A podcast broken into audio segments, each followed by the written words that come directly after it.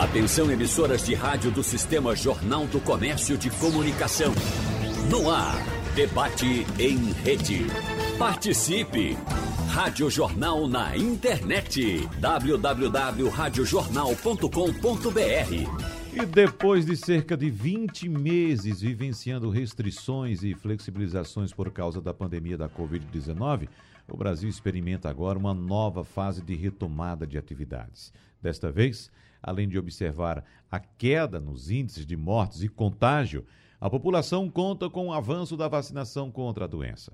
Em Pernambuco, 91,52% do público elegível já tomou ao menos uma dose do imunizante e 68,26% dos pernambucanos já estão com o esquema vacinal completo. O Plano Estadual de Convivência com o Coronavírus segue avançando. A partir de hoje, por exemplo, as salas de aula já podem voltar a funcionar com a capacidade total de alunos em todo o estado. E no debate de hoje, nós vamos conversar com especialistas sobre a situação da crise sanitária no Brasil, no mundo, as perspectivas para os próximos meses e os cuidados que ainda devemos tomar. Nós agradecemos a presença e damos o nosso bom dia à secretária executiva de Vigilância em Saúde da Secretaria de Saúde de Pernambuco, Patrícia Ismael. Bom dia, secretária, seja bem-vinda. Muito obrigado por aceitar o nosso convite. Bom dia. Bom dia, eu que agradeço, assim, é um prazer estar aqui com vocês e com a doutora Ana Brito também. Estamos aqui para conversar um pouco sobre esse tema que tanto preocupa a gente. Muito obrigado pela sua presença e a gente conversa com a epidemiologista da Fiocruz em Pernambuco, integrante do colegiado de docentes dos programas de saúde pública do Centro de Pesquisas Ageu Magalhães, Ana Brito. Doutora Ana Brito, seja bem-vinda. Bom dia para a senhora. Bom dia, Wagner. Bom dia, assistentes da Rádio Jornal. É, bom dia, Cíntia, que vai fazer parte desse nosso grupo, dessa nossa banca, né? E Patrícia, colegas de longas datas, e, e como Patrícia falou, vamos discutir um tema tão, tão importante para o mundo inteiro, né? e particularmente para a nossa região. Sem dúvida. Cíntia Leite, que é jornalista e titular da coluna Saúde e Bem-Estar do Jornal do Comércio, está aqui com a gente no estúdio. Bom dia, Cíntia, tudo bem com você? Bom dia, Wagner, tudo bem? Bom dia, Patrícia. Bom dia, professora Ana. Um prazer estar com vocês aqui. Cíntia, vamos trazer a informação do momento. O Ministério da Saúde, como eu informei agora há pouco, está realizando entrevista coletiva e detalhando novas medidas de combate à Covid no Brasil e vai ampliar, anunciou agora há pouco, que vai ampliar a dose de reforço da vacina contra a Covid-19 aos adultos de 18 a 59 anos. E antes, essa medida era autorizada para idosos, imunossuprimidos e profissionais de saúde. E o intervalo, que antes era de seis meses para, o, para os três grupos, vai cair para cinco meses para todo o público-alvo. Então, todo brasileiro, a partir de 18 anos, vai poder tomar a vacina, Cíntia, a partir, uh, aliás, com cinco meses após a segunda dose. Né? Eram seis meses, agora são cinco meses para todo brasileiro adulto que já tenha tomado a segunda dose, Cíntia. Pois é, Wagner, essa coletiva está acontecendo agora, ela começou ainda há pouco e trouxe aí essa novidade, né? Esse intervalo de cinco meses entre a segunda dose e a dose de reforço, ampliando aí para a população acima de 18 anos. Isso é muito bom, porque é, a professora, a professora Ana vai falar, a Patrícia vai falar. Uhum. A gente tem percebido quanto a vacinação tem sido importante para a gente reduzir aí essa carga da pandemia. Não que nós estejamos numa situação confortável. A gente tem uma ocupação de leitos, pelo menos em Pernambuco, de UTI, a gente está em 52%. Se a gente olha aí, a gente não quer ter essa taxa de ocupação, a gente não quer mais ter casos graves, mas essa ampliação para dose de reforço se mostra importante exatamente para a gente controlar cada vez mais a pandemia, mostrando que a imunização sim tem feito a diferença. Então me permita, Cíntia, trazer também outra notícia, essa que faz um, um uh, comparativo internacional da nossa situação com os Estados Unidos. Inclusive, eu quero aproveitar a doutora Ana Brito, que está na Europa, está em Portugal, para fazer um comentário a respeito dessa informação e também da situação lá no velho continente, porque o Brasil, doutora Ana, ultrapassou os Estados Unidos no percentual de vacinados contra a Covid-19. E essa informação foi compartilhada numa rede social por um cientista britânico, Eric Topol. E segundo esse cientista, o Brasil se uniu a outros 55 países que superaram índices americanos. E ele tem relatado dados sobre a Covid-19 em sua conta do Twitter. E para a gente é uma notícia muito boa. Não é notícia boa para os americanos, inclusive conversamos com nossa correspondente a respeito desse assunto, Fabiola Góes, agora há pouco, no Passando a Limpo. A gente ficou encantado com a velocidade com a qual os Estados Unidos conseguiram vacinar o, a sua população no início, né, cerca de 4 milhões de vacinas aplicadas por, dias, por dia, mas essa vacinação atingiu um teto, ou seja, bateu naquela população que nós uh, conhecemos como negacionista, que não aceita a vacina. E a gente tem problemas aí na Europa exatamente com esse, esse, essa população também, principalmente na Europa Central e na Europa Oriental, doutora Ana. Então, qual o retrato que a senhora traz da Europa e qual a avaliação que a senhora faz dessa informação agora para o Brasil? Está satisfeita com a situação do Brasil, doutora Ana? Veja só, Wagner, o Brasil tem avançado muito e era esperado que se avançasse. O nosso atraso é porque nós não, nós não tivemos é, vacina inicialmente, que de alguma forma nos diferencia um pouco de países como a Alemanha e a Holanda, que nesse momento tem percentuais de cobertura vacinal superior ao do Brasil, que em média nós, tam, nós estamos com 60% a 63% da população imunizada, ou seja, com duas doses. A Alemanha, por exemplo, tem 68%, mais ou menos nesse mesmo patamar na Holanda, porque eles começaram anteriormente. Então, tem uma série de fatores que são importantes que a gente leve em consideração. Primeiro é que o Brasil tem uma tradição de, de ser é, é, muito receptiva à vacinação. Nós temos um calendário vacinal de muitos anos e que a população brasileira, mesmo tendo algum muito pouco núcleo negacionista, mas nunca isso nunca foi uma, uma questão importante para o nosso país.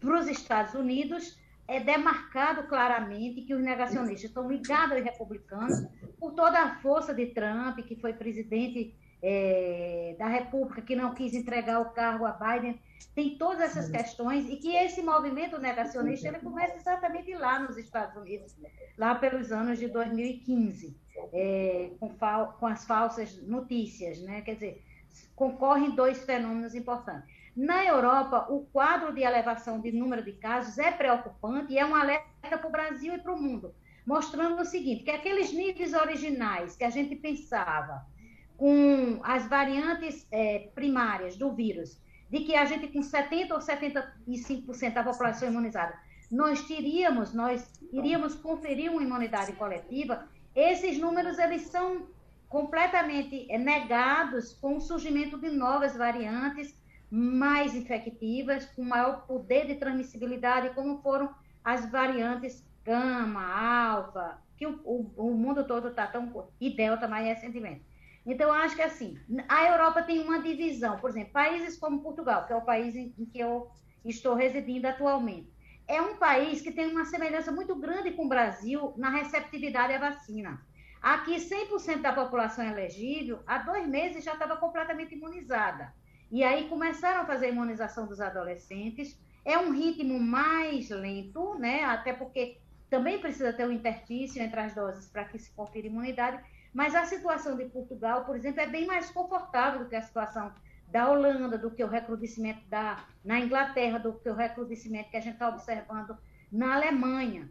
Agora, este comportamento, ele tem que ser aliado, além da vacina, à flexibilização de grandes de eventos de grandes aglomerações de população. Isso é central. As medidas não farmacológicas, como o uso de máscara, e a restrição de circulação da população em grandes eventos, é, a Europa tem mostrado isso. Quando você flexibiliza e que tem um, um grupo não imunizado, você recrudesce a doença. Então, é, só antecipando já o debate, que eu sei que vai ser objeto de discussão, é, o Brasil tem que aprender com a Europa. Não é possível. A gente vem dizendo isso o tempo inteiro. A Europa tem sido sempre o nosso espelho para trás, o nosso retrovisor. Este não é o momento de flexibilizar para grandes eventos. Não é, porque o mundo todo, o mundo inteiro, só 41% da população está imunizada. Considerando aí que esses 41%, no geral, são países desenvolvidos, são países de economia central, são países que têm maior poder aquisitivo. tem uma grande massa da população mundial não imunizada. Mobilizar esta grande massa em eventos como o carnaval no Brasil é um risco sem precedentes. É. Agora, doutora Patrícia Ismael, qual a colocação que a senhora uh, faz agora, qual a observação que a senhora faz diante do que foi exposto pela doutora Ana Brito, porque de fato a gente fica preocupado, né? Em julho deste ano, nós tivemos, por exemplo, na Europa, a realização de um grande torneio de futebol chamado Eurocopa. E os estádios estavam todos lotados. Né? E agora a gente está vendo essa recidiva na Europa. Nós estamos acompanhando aqui a abertura dos estádios de futebol. No nosso caso, Pernambuco não vai surtir muito efeito, porque além do campeonato já estar acabando, nossos times não estão bem das pernas, digamos assim. Mas tivemos em Belo Horizonte, como ou, ou, talvez o, o Atlético Mineiro, tudo indica, seja o campeão, o estádio Mineirão, que é um estádio gigantesco, com 65, 70 mil pessoas. Né? Uma coisa fantástica. E aqui em Pernambuco só se fala em carnaval. E como a doutora Ana estava trazendo essa preocupação, a gente sabe que o carnaval no Brasil atrai pessoas do mundo todo. E a gente já levantou aqui essa, essa dúvida também, essa, essa, essa preocupação, Cíntia. O que é que a, as autoridades sanitárias do Brasil vão fazer se de fato tivermos um evento de carnaval aqui para monitorar essas pessoas que chegam ao país ou para evitar até que pessoas infectadas ou com a mesma gama que nós temos ou com outras gamas cheguem aqui para brincar o carnaval numa boa, doutora Patrícia? Sim.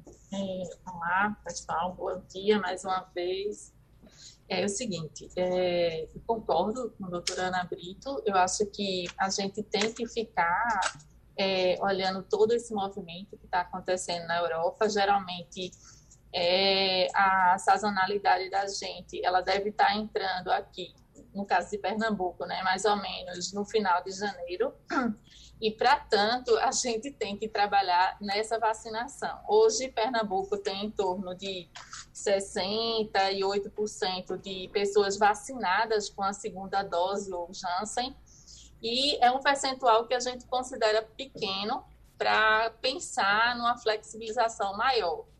Né? E, inclusive, é, o que a gente tem investido seriamente é nessa questão dos municípios, trabalhando com os municípios, conversando com o COSEMES para tentar chegar nesses bolsões, né? Porque não adianta a gente ter no estado é, um percentual de 68%, que a gente até considera baixo para o estado, a meta da gente é atingir 90%, mas assim, não adianta ter em alguns municípios e não ter em outros. Então a ideia agora também é trabalhar com esses bolsões né, para tentar é, chegar neles com a forma de dar acesso à população a essa vacinação. Porque no estudo que a gente tem feito, 95% das pessoas que adoeceram gravemente, elas não estavam totalmente imunizadas, ou não tinham tomado vacina, ou estavam com a primeira dose, ou o esquema ainda não tinha feito 14 dias. Então, é claro para a gente aqui no estado, e eu acho que em todo mundo, a importância da vacinação então, que, qual é o movimento que Pernambuco está fazendo em prol dessa vacinação? Bem, a segunda dose para aqueles que não tomaram segunda dose, né, que estão no tempo, já passaram do tempo.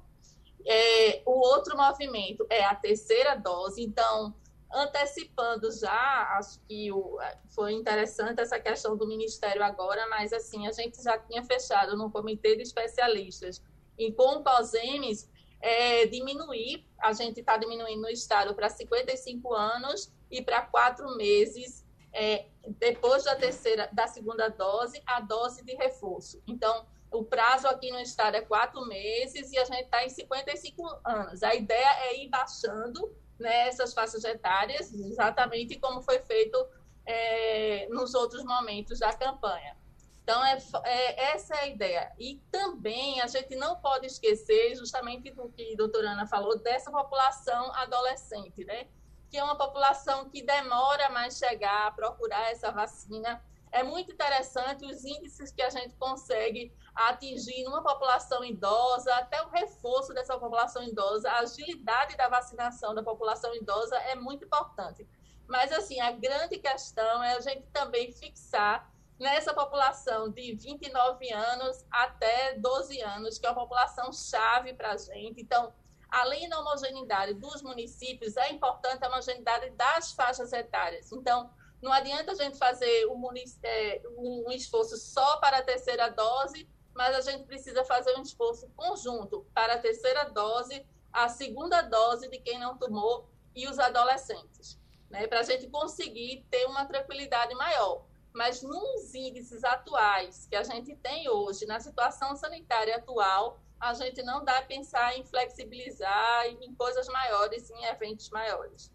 Cíntia Leite, fique à vontade, mas deixa eu colocar também, Cíntia, me permita, por gentileza, que estamos falando de carnaval, mas é bom lembrar que esse período do ano novembro, dezembro e janeiro, atrai também muitos turistas, principalmente europeus, que vêm em busca do nosso calor e de nossas praias. E como é que está a vigilância em nossas fronteiras, aliás, nos nossos aeroportos, em Cíntia, para a chegada dessas pessoas? É, isso aí é um, é um grande problema. E algo que eu tenho refletido bastante, e aí a professora Ana pode trazer para a gente, em relação ao nosso comportamento diante da pandemia nesse momento, né? É, qual que é a forma que a gente deve conviver com, com o coronavírus nesse momento em que a gente tem um percentual ainda pequeno com esquema completo, com as duas doses. E por que, que eu pergunto isso? Eu pergunto porque eu vejo muitas pessoas próximas, colegas, pessoas da família, é, com a seguinte dúvida, né? Se eu for sair para algum lugar, eu devo tirar a máscara em que momento? Devo colocar a máscara em que momento? E como que esse comportamento, o que eu tenho percebido é as, as pessoas não estão seguras em relação ao comportamento que devem adotar nesse momento da pandemia para não ter aquela ideia de que ah, a pandemia acabou, então a gente pode ir a um local, a gente pode ficar sem máscara, a gente pode relaxar nos cuidados. Acho que a senhora professora Ana deve ter um exemplo aí em Portugal desse comportamento das pessoas com a pandemia nesse momento agora. E o que é que a senhora traria para a gente esse comportamento que a gente deve ter. Também pode mudar o curso da pandemia nesse cenário da vacinação, que a gente tem ainda é, uma, um grande percentual já e aceitou a segunda dose, foi, mas a gente também tem pessoas que ainda faltam completar esse esquema. Então, Cíntia, é, é muito interessante sua colocação, porque eu acho que o vírus, ele, e, e o exemplo dos outros países tem nos mostrado que quando flexibiliza por exemplo, os Estados Unidos e, e alguns países da Europa, que, é, a, a, exemplo da Inglaterra, quando é, aboliu o uso de máscara, imediatamente eles voltaram atrás, porque o uso de máscara se mostrou como, e vinha se mostrando, e se confirma com a, quando se, se negligencia, quando se flexibiliza esse uso para a população de uma maneira geral. O uso de máscara é fundamental, porque essa é uma doença de transmissão respiratória. Então, portanto, é um método de barreira. Nós não estamos dizendo que o uso de máscara apenas sem vacina e sem outras medidas restritivas eh, seria suficiente. Não. Mas é uma medida crucial e importante e a gente não sabe quando vai parar de usar máscara.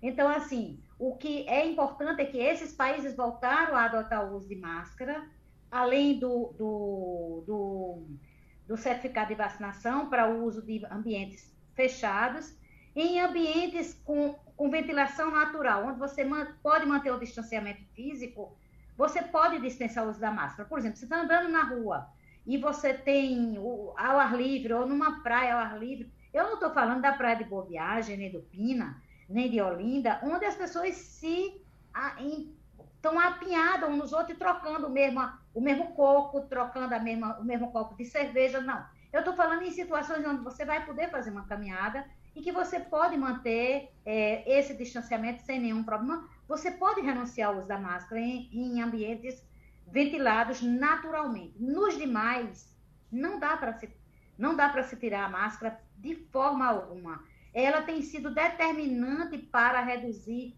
a circulação do vírus. A combinação do uso da máscara. Agora, uma coisa assim que você coloca que é importante é o seguinte: nós não aprendemos, nem não fazemos está também provado com esse vírus que não se faz, não se muda comportamento com informação. A AIDS já tinha mostrado isso, mas como usa camisinha é uma coisa muito íntima, mas agora com o uso da máscara, com uma coisa explícita que está no rosto, nós, nós mudamos com exemplos. Então, por exemplo, um país onde uma autoridade, a autoridade maior, ela nega essa importância, cria esse caos que o Brasil. A gente tem informações desencontradas, nós temos informações cruzadas no Brasil o tempo inteiro.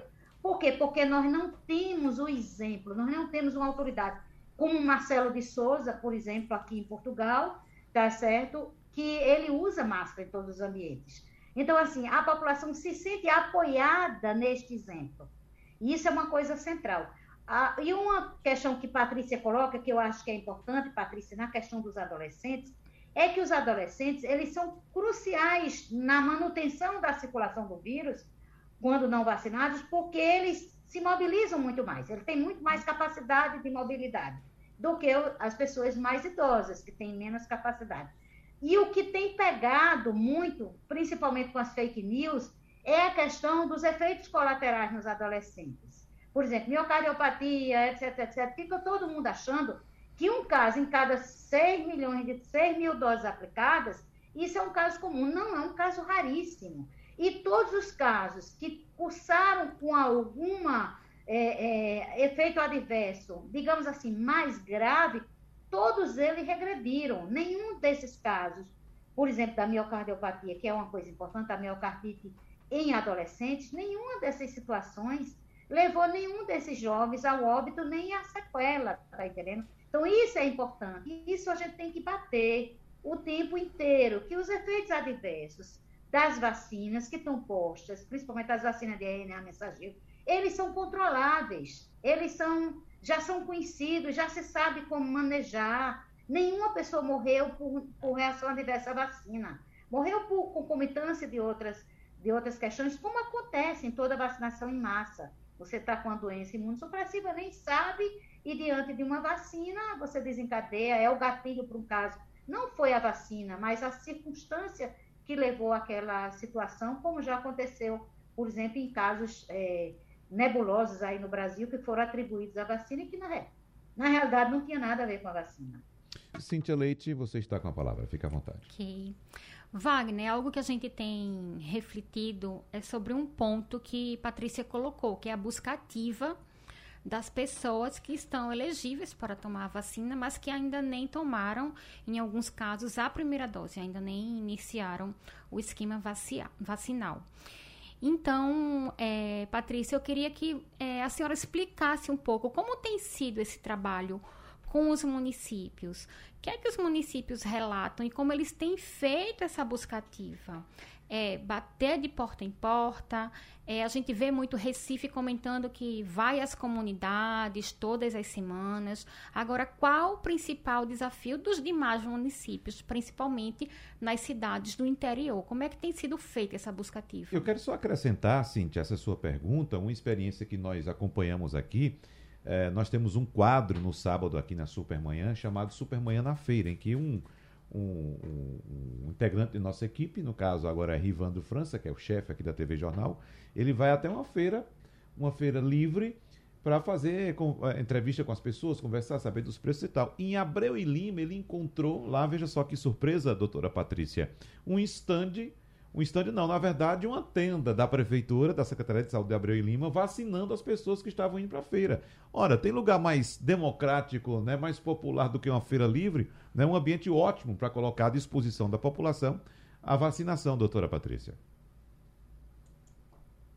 Exato. É, só, assim, complementando um pouquinho, é, uma, um dado que eu acho que é importante para a população é, nessa fala que Ana Brito trouxe sobre a questão dos adolescentes e tal. Veja só, de toda a vacinação que a gente fez aqui no estado, a gente teve notificado apenas 1% de efeitos adversos. E esses 1% todos foram investigados, todos estão sendo investigados, a gente já investigou 85% e a evolução deles é boa. Ou seja, não tem, é, não tem que ter esse receio da vacina. A gente vem acompanhando isso desde o início da vacinação, então só era esse dado que eu queria trazer.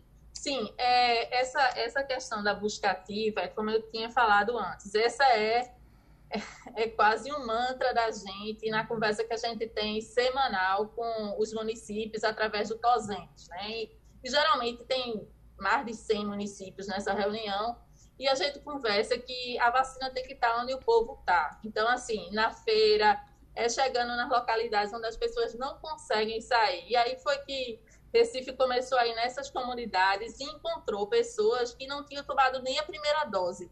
Porque também tem aquelas pessoas que é, têm uma dificuldade de marcar, têm uma dificuldade de descer mesmo para tomar a segunda dose, é uma dificuldade de acesso à dose também.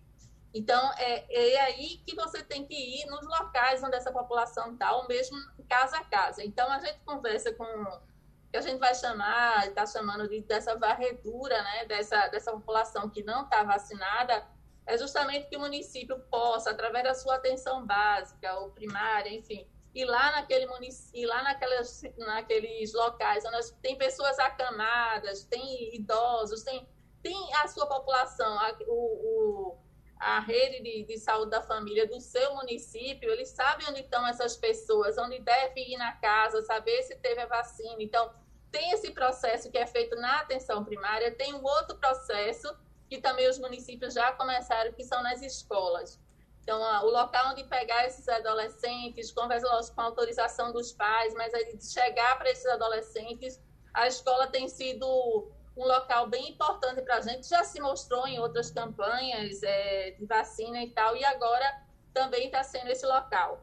É, é, é, interessante essa estratégia da feira, que são duas estratégias, na realidade, que, que Pernambuco tem fortalecido, que é a questão do teste rápido de antígeno, através da estratégia do teste PE, e essa questão da vacinação. Então, a ideia é, e essa ideia é compartilhada com, com os municípios, nessa conversa que a gente tem, e também com o comitê de especialistas, assim. Então a ideia é que tanto o teste de antígeno, ele seja, ele possa chegar, teste rápido de antígeno, né, que é aquele que sai com 15, 20 minutos, possa chegar mais próximo à população, como também a vacina. Então, assim, é as duas estratégias que a gente tem trabalhado para isso. E o governo do estado também está tá estudando uma forma de, de contribuir, de estar junto desses municípios que tem as coberturas mais baixas. Então, a gente tem alecado esses municípios e tem estudado uma, uma forma de trabalhar mais juntos dele para poder reverter e conseguir mais rápido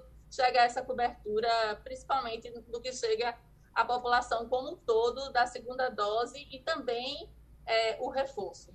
Doutora Ana Brito, nós temos essa preocupação ainda de vacinar a população elegível, né, a partir dos 12 anos de idade. Mas a gente já começa também a vislumbrar a possibilidade de vacinação de crianças abaixo dos 12 anos, dos 5 aos 12 anos de idade. Inclusive, a Pfizer já apresentou à Anvisa a documentação necessária pedindo autorização para vacinação no Brasil. E claro, estamos aguardando essa análise por parte da Anvisa. Agora, em relação a tipo de vacinas para crianças, doutora Ana, qual é a opinião da senhora? Porque eu ouvi recentemente a opinião da doutora Margarete Dalcomo, apontando que seria mais adequada a vacinação das crianças com a vacina da, da, do Butantan, a Coronavac. No caso, por ser uma vacina já conhecida, tem uma tecnologia já conhecida nossa, com vírus inativado, ela acha que seria mais adequado utilizar a Coronavac nas crianças.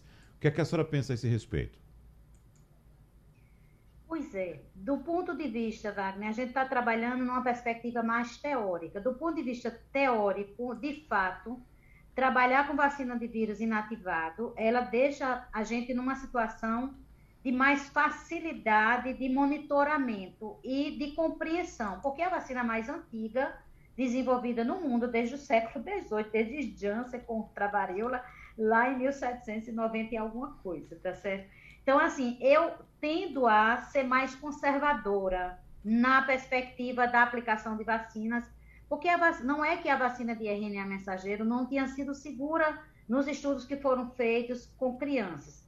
Tem mostrado uma segurança bastante elevada, tá certo? O problema é a longo, médio e longo prazo, que, que, que, que alterações esse organismo é, poderia desenvolver na resposta a uma vacina de RNA mensageiro. Então, neste sentido, não, eu não sou é, pesquisadora de bancada, eu não, não sou uma bióloga, eu sou médica, é, mas nesse sentido, eu tendo a considerar, e é tanto que quando a gente tem efeitos adversos, a gente teve um caso em Pernambuco bem emblemático, o cara passou mais de 50 dias internado, com hepatopatia absolutamente decorrente de um dos tipos de vacina que a gente aplicava, que a gente tinha aplicado.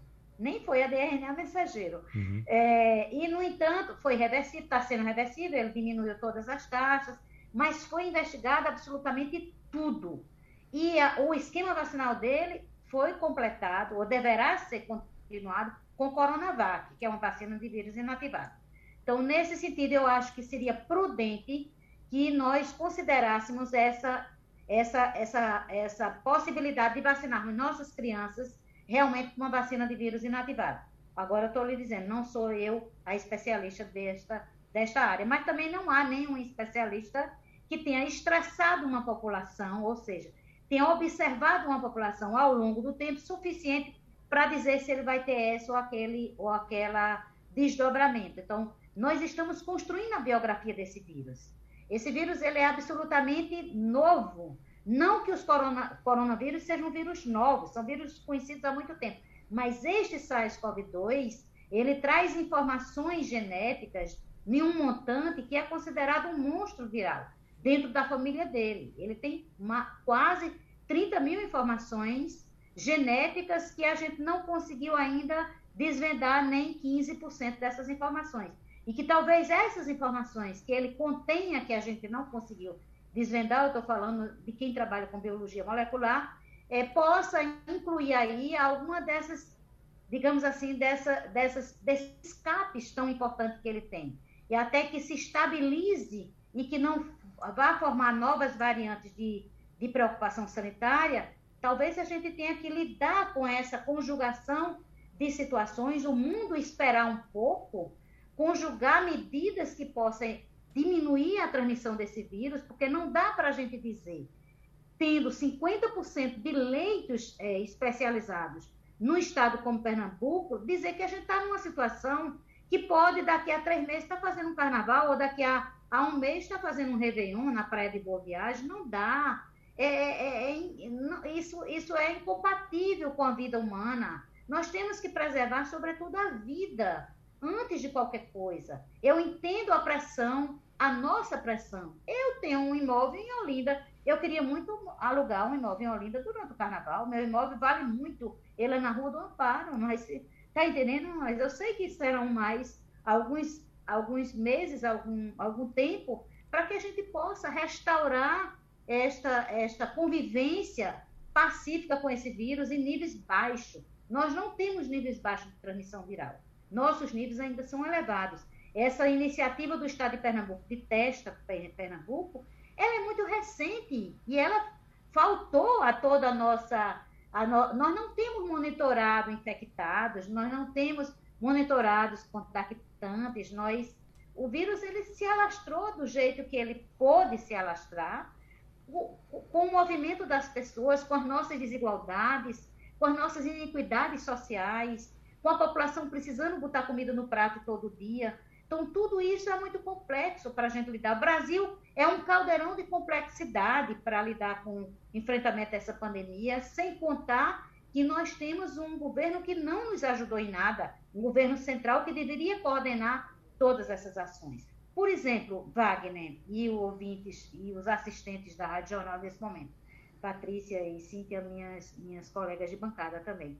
Eu acho que a própria antecipação da dose de reforço não deve ser celebrada. O que deve ser celebrado é a gente atingir uma cobertura vacinal com duas doses o mais rápido possível. Nós deveríamos ter uma força-tarefa nacional para que a gente pudesse chegar nesses bolsões não vacinados, chegar nesses municípios, porque o esforço de cada estado tem sido muito grande, mas são fragmentados. Então a gente não dá conta. Nós somos um país praticamente conurbado, nós somos um país onde nossa circulação terrestre e aérea é intensa. Nós trocamos é, população em num período máximo de sete horas que nós nos deslocamos de um extremo para outro do país, por avião. Então, assim, nessa troca é permanente, ela é intensa. E nós enfim, e nós somos um país, um polo receptor de turista também, né? Principalmente a nossa cidade, Salvador, Rio de Janeiro, São Paulo. Isso é muito preocupante quando vocês colocarem aí a questão para o próprio europeu na busca do sol, ele vai para os países é, tropicais e entre eles um dos países elegíveis por eles é o Brasil. Então, eu acho que a gente devia correr mesmo é com o enfrentamento dessa imunização o mais rápido que a gente pudesse fazer. Eu sei que tem sido feito esforços enormes, hercúleos, mas eu não celebraria a antecipação de uma dose de reforço. Eu celebraria a gente ter atingido uma cobertura aí em patamares de 90% com, com imunização para toda a população do país. Doutora Patrícia, algum comentário? Sim, sim. É isso. Eu acho que a gente tem que. É, acho que é, é, fundamental a gente chegar nessa questão da, da segunda dose. Realmente é o que está preocupando mais a gente, são esses índices é, pequenos ainda, né? Como a gente podia falar. É, a questão do teste, realmente, ele entrou, a gente queria é, adquirir esse teste no ano passado, em novembro, e aí o Ministério da Saúde entrou na negociação com a OPAS e aí não chegou o teste. E agora a gente comprou o teste, agora é o mesmo momento que o Ministério da Saúde é, começou a comprar e mandar o teste para os estados também. É um atraso. Quando a Europa todinha estava testando esse teste rápido, a gente queria estar testando, mas não conseguia comprar porque ficou nesse impasse. Até a gente recebeu doação e começou a trabalhar nos municípios e só quando a gente conseguiu realmente comprar aqui que a gente ampliou. É, uma outra coisa que eu acho, acho interessante falar é como Cíntia disse, né? É, o, a, a população toda, em, nos eventos, onde ela esteja, deve usar máscara. Os protocolos da gente dizem sempre isso, deve ser usado máscara. Então não tem esse, não tem um lugar que a gente diga assim, não usa máscara, não tem esse lugar. Aqui no estado de Pernambuco não foi liberado ainda, em lugar nenhum não usar máscara. A não ser quando a pessoa está sentada lá na mesa, é, fazendo, a, comendo, enfim, que ela é o único lugar, que ela está sem máscara no momento que ela está comendo, inclusive. Mas a gente percebe que existe essa dúvida, mas nenhum lugar, realmente, nem lugar aberto, nem lugar fechado, enfim, foi é, é máscara todo o tempo e deve ser exigido máscara.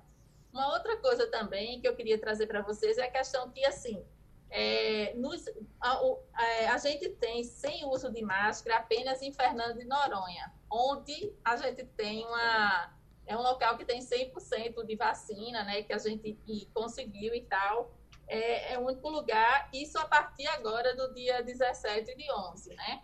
Amanhã que vai ser amanhã, exatamente. Então, o que eu queria dizer para vocês é que isso é o mantra. Aqui dentro do Estado como um todo, é para se usar máscara. A gente sabe que é um momento importantíssimo. Eu acho que é uma barreira, como a Ana já explicou, porque a gente está diante de um vírus respiratório e a gente também, assim, a gente hoje, exatamente como ela falou, a gente tem os números de, de ocupação de leito nessa faixa de 50% a 52%. A gente também acredita que ainda é uma ocupação de leito importante.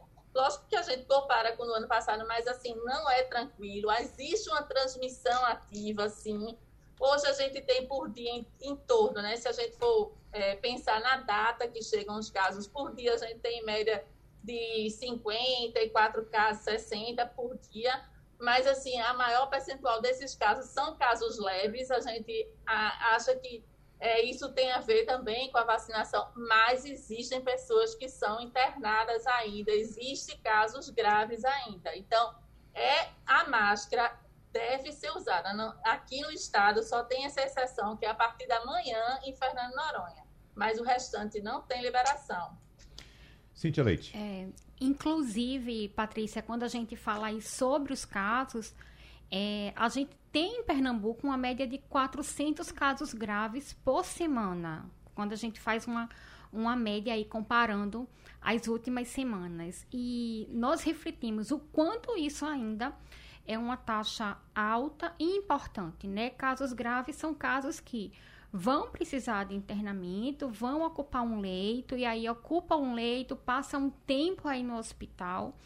Tem também as questões né, do pós-Covid, como é que essa doença vai impactar também né, a recuperação dessa pessoa e de todo o núcleo familiar.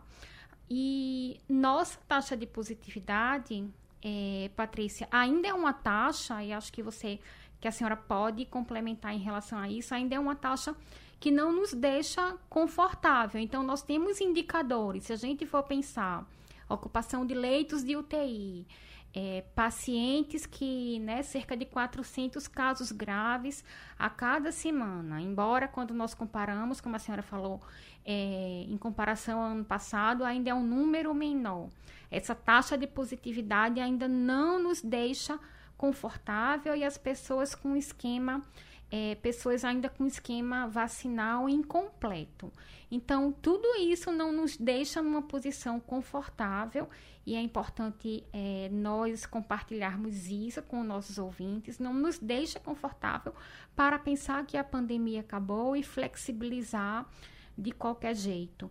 Então, fica aí também esse alerta, porque é, os casos leves são a maioria, mas nós temos um volume ainda muito grande de casos graves, é isso?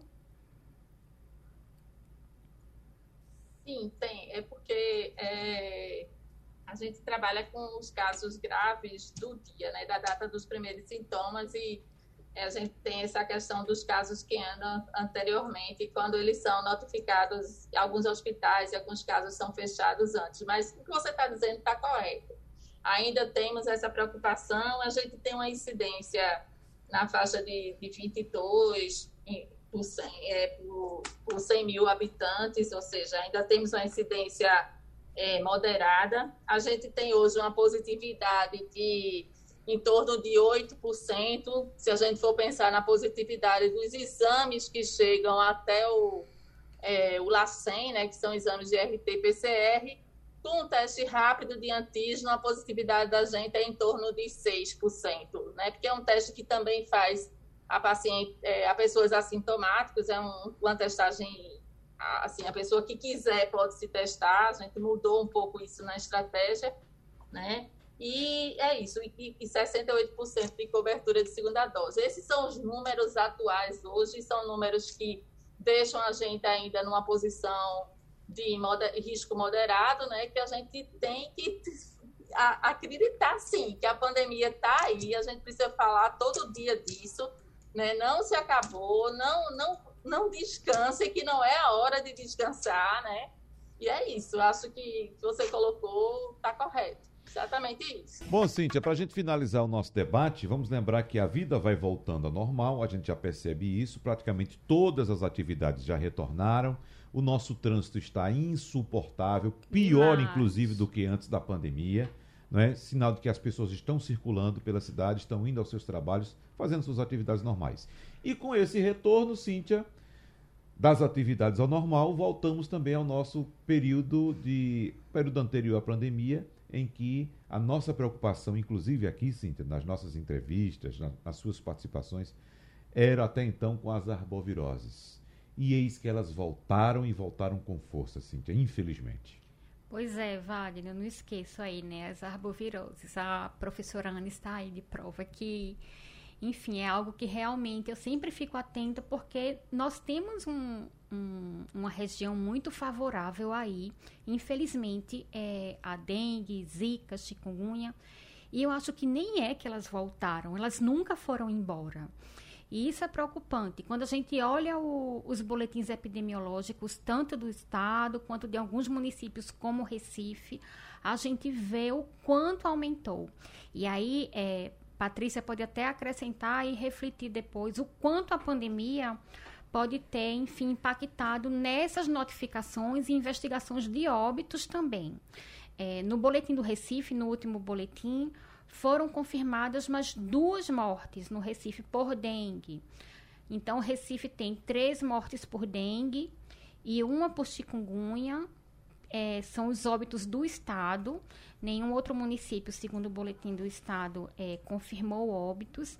Mas acredito, é, Patrícia deve aí acrescentar, né, é, mostrar o quanto a pandemia também deve ter impactado nessa notificação e na vigilância também, Patrícia, desse cenário aí epidemiológico das arboviroses? Doutora Patrícia. Sim, muito bom trocar nesse tema agora, né? É, é, é isso que, que Cintia está colocando. É, a gente teve uma, esse número enorme né, de, de, casos que a gente teve aqui de Covid, 600 mil casos, 20 mil óbitos. E isso fez com que outras doenças também, que são de notificações compulsórias, os municípios eles não notificassem como vinham notificando antes. Porque a gente, aqui no estado, a gente reúne, eles precisam digitar, precisam informar para que a gente tenha esse dado. Mas, mesmo assim, é notório o aumento de casos que a gente teve em relação a esse ano e o ano passado. Acredito até que a subnotificação no ano passado ela tenha sido maior. Esse ano eles já começaram a voltar a notificar os casos. Mas, assim, tem regiões do estado que preocupa muito a gente. E a gente faz um trabalho também que precisa da, da questão dos larvicidas, e esses larvicidas eles são fornecidos pelo Ministério da Saúde. Então, é, a gente está vivendo também um momento a nível nacional de contenção de distribuição desses larvicidas para os estados. Isso também é uma coisa que vem preocupando Pernambuco sobre isso, mas assim. Mas chega a faltar, a Patrícia? Gente... Ah. Não, chega, Pernambuco chega a ter em quantidade é, que precisa, chega a não ter, a faltar mesmo larvicida?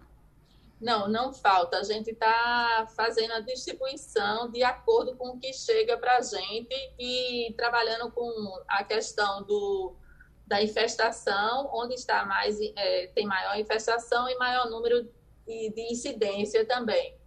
Mas, assim, a gente está fazendo, a gente, a última distribuição que a gente tinha feito para os municípios eram de 10 dias, agora chegou mais 300 mil a gente está usando um larvicida chamado espinosade, que ele é pastilha. Enfim, mas assim, a gente queria ter uma quantidade que é necessário né, para a gente terminar um ciclo de dois meses, mas a gente está distribuindo aos poucos como chega para a gente, a gente está distribuindo. Isso é ruim, entendeu? Isso traz um, uma dificuldade nos municípios operacionar os ciclos justamente para para eliminar né, as larvicidas. Lógico que também não tem só essa forma de eliminação, tem as formas mecânicas também, mas para a gente é muito importante. Mas só chamando a atenção, a gente tem aquela região ali de, de Limoeiro, né, a região também de Goiânia, a região de Palmares é, e a região de, de Afogados, da Engazeira, são, são regiões que chamam bastante atenção para essas arboviroses. Né? No momento, foi as que tiveram mais aumentos de caso dessas arboviroses. Então, são re regiões e municípios né, que estão chamando a atenção da gente para um trabalho, é, conversando com esses municípios e com as regionais, para saber como é que está o trabalho do agente comunitário de saúde, o agente de endemias, porque a gente sabe que o ano passado, com a história das, da pandemia, ainda aconteceu um outro problema, que foi é, que o agente ele não, não entrava é, nas casas, ele fazia só ao redor das casas, não entrava por causa da própria pandemia. E isso também foi muito ruim. O trabalho do agente de endemias ele é fundamental nesses municípios. É ele que chega lá nas casas orientando, procurando onde tem criadouro, tudo isso. Então, se ele passou o ano passado todinho sem poder fazer isso, em muitos municípios até parou totalmente mesmo a ação. Então, assim, realmente isso ajudou a, a situação que a gente tem hoje, que é realmente grave. Bom, para a gente fechar, doutora Cíntia, tem mais alguma questão para a doutora Ana ou eu coloco a doutora Ana somente a finalização de acordo com o que ela escutou até agora? Pode hum. deixar aí com a, vontade, a minha professora aí finalizando. Pronto, doutora Ana Brito, então, por favor, para a gente fechar. Um minuto para a senhora. Então, é, Wagner, Cíntia e, e Patrícia, eu acho que essa questão do impacto da Covid sobre o, o panorama de doenças no Brasil, ela é bastante é, importante, porque não, não só em Pernambuco, mas em todo o Brasil, nós tivemos uma negligência na, na condução e na vigilância e na atenção de outras doenças, não só doenças transmissíveis, mas como doenças não transmissíveis. Inclusive, a professora Márcia é uma colega nossa de São Paulo, que é professora da Harvard, da Universidade de Harvard, ela, ela é demógrafa, ela já mostra, inclusive, uma mudança na nossa pirâmide populacional, decorrente dos efeitos diretos da Covid e dos efeitos indiretos. Porque uma vez que nosso sistema de saúde estava colapsado para atender uma doença aguda, grave, é, que não tinha como esperar aquele oxigênio que ia ser utilizado, ou aquele aparelho que ia ser utilizado para fazer a imagem. Para outros casos, eles passaram a ser mobilizados num esforço sobre-humano para atender as, as pessoas que estavam em morte iminente. Então, isso fez com que muito mais gente morresse de infarto agudo do miocárdio em casa, porque tinha dor, mas tinha medo de ir para o hospital para não se infectar. E essa dor não era diagnosticada. A gente sabe, por exemplo, que no caso do infarto, estou dando como exemplo de uma doença não transmissível, uma doença crônica. No caso do infarto, as primeiras 48 horas após a instalação do quadro é central, inclusive, para a redução das mortes.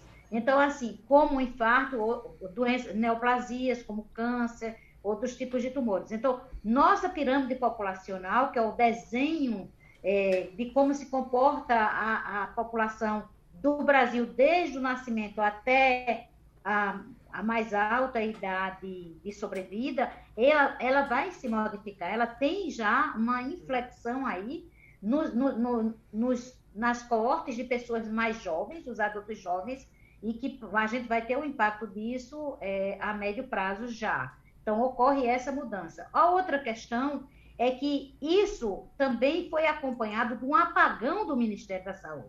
Além da negligência na questão da Covid, nós tivemos um apagão técnico e operacional do Ministério da Saúde. É notório isso no país. Então, por exemplo, quando a, a doutora Patrícia diz que nós não recebemos, que nós estamos distribuindo larvicida à medida que recebemos, isso é uma, isso é uma distribuição puramente administrativa, ela não está baseada em dados epidemiológicos. Porque, além da subnotificação, nós não temos um acompanhamento técnico competente a ponto de fazer com que esses insumos cheguem aos estados numa situação em que possa antecipar um problema mais grave.